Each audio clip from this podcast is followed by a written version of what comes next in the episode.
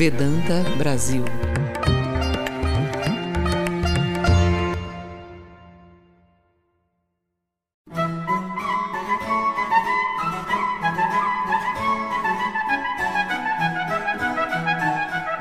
Tende fé, que todos vós, meus bravos rapazes, nascestes para grandes coisas.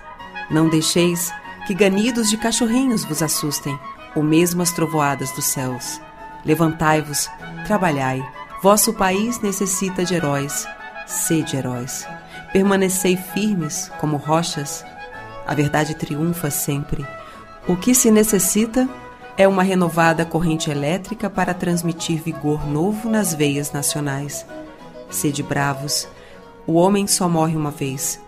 Meus discípulos jamais podem ser covardes.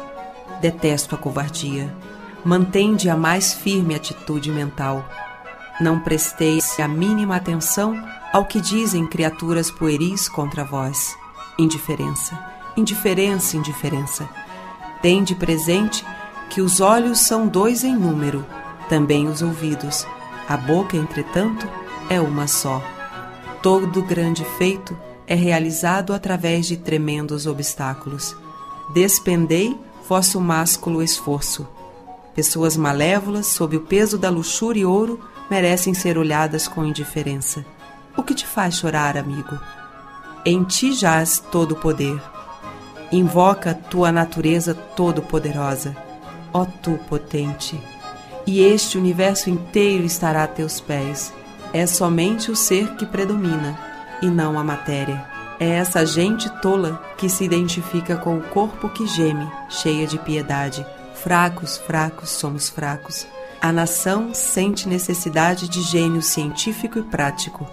Queremos grande espírito, tremenda energia, entusiasmo sem limite, feminilidade não basta.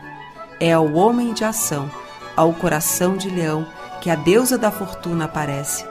Nada de olhar para trás, para frente.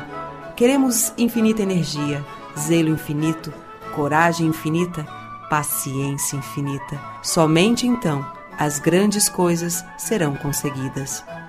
A Vedanta não reconhece pecado, somente o erro.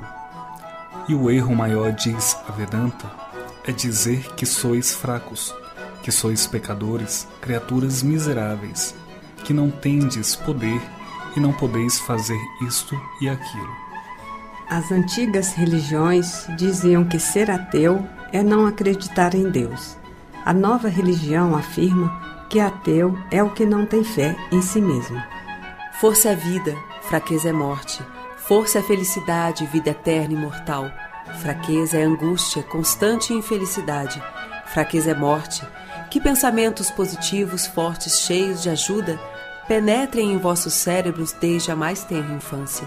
Fraqueza é a única causa de sofrimento. Por sermos fracos, tornamos-nos infelizes mentimos, roubamos, matamos e perpetramos outros crimes por sermos fracos. Sofremos por sermos fracos, morremos por sermos fracos. Onde nada haja que nos enfraqueça, não existe morte nem tristeza. Força é a única coisa necessária. Força é o remédio para a enfermidade do mundo. Força é o remédio que o pobre deve tomar quando tiranizado pelo rico. Força é o remédio que o ignorante deve tomar quando oprimido pelo letrado. Força é o remédio que o pecador deve tomar quando tiranizado por outros pecadores. Levantai-vos, sedes ousados, sede fortes. Tomai sobre os ombros toda a responsabilidade. Sabei que sois vós mesmos os arquitetos de vosso destino. Toda força e socorro que desejais está dentro de vós mesmos. Portanto, erige vosso próprio futuro. Se pensarmos todo o tempo que estamos enfermos, não nos curaremos. É necessário remédio. Sermos lembrados de fraqueza não ajuda muito. Dai força, e a força não vem pensando sem fraqueza todo o tempo. O remédio para a fraqueza não é cogitar sobre a fraqueza, mas pensar na força. Seja neste mundo ou no mundo da religião, é verdade que o medo, é a causa de certa degradação e pecado. É o medo que engendra a infelicidade.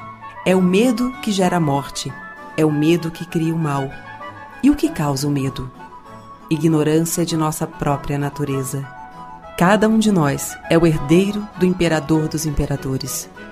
Sabei que todos os pecados e todos os males podem ser englobados em uma única palavra: fraqueza.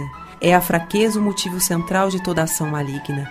É a fraqueza a fonte de todo egoísmo.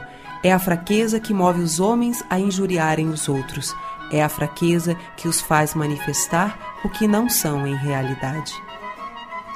O homem é homem enquanto busca sobrepor-se à natureza, e essa natureza tanto é interna como externa.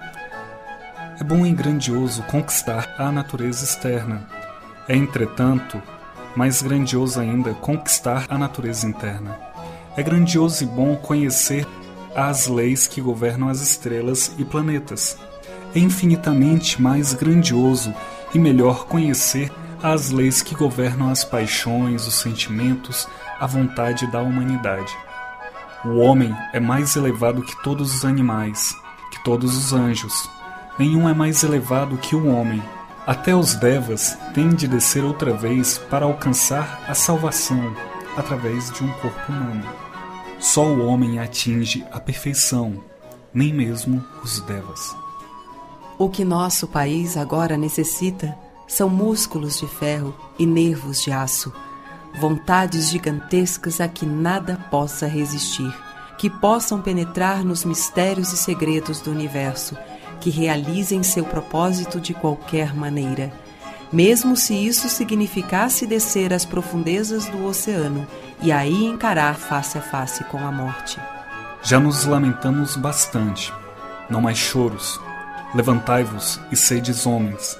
Queremos uma religião que crie homens, Teoria que produzam homens é o que desejamos. Educação que engendre homens é o que necessitamos por toda a parte. E aqui está a prova da verdade. Tudo o que vos torna fracos, fisicamente, intelectualmente e espiritualmente, recusai como veneno. Aí não há vida, não é verdadeiro. A verdade é fortalecimento, a verdade é pureza, a verdade é todo conhecimento, a verdade tem que ser fortalecedora, iluminadora e vigorizante. Falamos de muitas coisas como papagaios, mas não as fazemos. Falar e não fazer tornou-se um hábito em nós. Qual a causa disso? Fraqueza física. Essa espécie de cérebro fraco nada pode fazer. Devemos fortalecê-lo. Em primeiro lugar, nossos jovens devem ser fortes. A religião virá depois estareis mais próximos do céu pelo futebol que pelo estudo do Gita. Entendereis melhor o Gita com vossos bíceps, vossos músculos, um pouco mais fortes. Entendereis melhor o formidável gênio e a fortaleza de Krishna com um pouco de sangue forte em vós. Compreendereis melhor os Upanishads e a glória do Atman quando vosso corpo se mantiver firme e vos sentirdes como homens. Jamais briguei sobre religião. Toda discórdia e disputa sobre religião só mostram que a espiritualidade não está presente. As brigas religiosas são sempre sobre a casca. Quando a pureza, quando a espiritualidade esvaem-se, a alma fica seca e assim as discussões têm começo, não antes. Não vos preocupeis por doutrinas, dogmas, seitas, igrejas ou templos contam muito pouco comparadas com a essência da existência em cada pessoa, que é a espiritualidade. Quanto mais esta for desenvolvida, mais poderosa será a pessoa para fazer o bem. Obtende primeiro isso com vosso trabalho. Adquiri essa espiritualidade. Não critiqueis ninguém, pois todo credo e doutrina contém algo bom.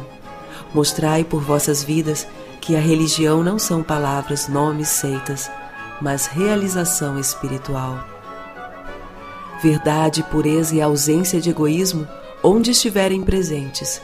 Não existe poder abaixo ou acima do sol que possa destruir o possuidor deles.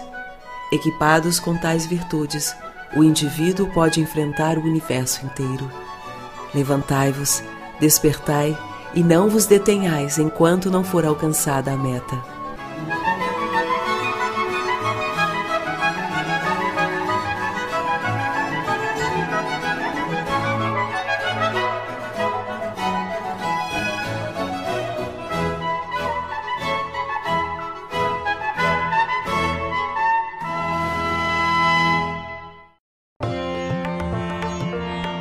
Vedanta Brasil